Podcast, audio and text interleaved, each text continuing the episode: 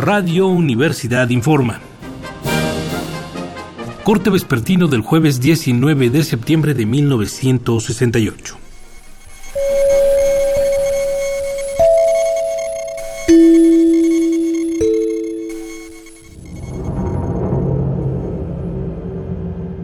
Continuamos esta tarde con más información sobre los graves sucesos que se han desarrollado desde el día de ayer. Ciudad Universitaria ha sido ocupada por el ejército. Permanecen ahí cerca de 10.000 soldados quienes refieren haber detenido a más de mil estudiantes, profesores y padres de familia. Ayer la Policía Judicial del Distrito Federal declaró que se decomisaron dentro de Ciudad Universitaria 150 bombas Molotov sin embargo, esta mañana el periódico francés Le Monde señala que los militares se negaron a mostrar las supuestas bombas a la prensa extranjera. El rector de la UNAM, el ingeniero Javier Barros Sierra, difundió a su vez el siguiente comunicado.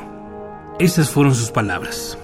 La ocupación militar de Ciudad Universitaria ha sido un acto excesivo de fuerza que nuestra casa de estudios no merecía de la misma manera que no mereció nunca el uso que quisieron hacer de ella algunos universitarios y grupos ajenos a nuestra institución. Concluye el rector. La atención y solución de los problemas de los jóvenes requieren comprensión antes que violencia. Por su parte, el secretario de Gobernación, Luis Echeverría, declaró que la fuerza pública saldrá de CEU y será entregada a las autoridades universitarias tan pronto como éstas lo soliciten. Declaró también Luis M. Farías, presidente de la Gran Comisión de la Cámara Baja, que la intervención del ejército fue una medida necesaria, pues añadió, al rector no le fue posible restablecer el orden por sus propios medios. Entre tanto, brigadas estudiantiles han intentado realizar mítines a lo largo del día en distintas partes de la ciudad, pero han sido disueltas por policías y granaderos.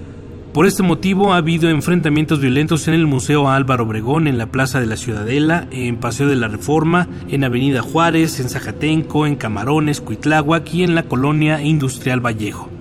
Así que por favor tome sus precauciones. Seguiremos informando, siga pendiente de los reportes de Radio Universidad.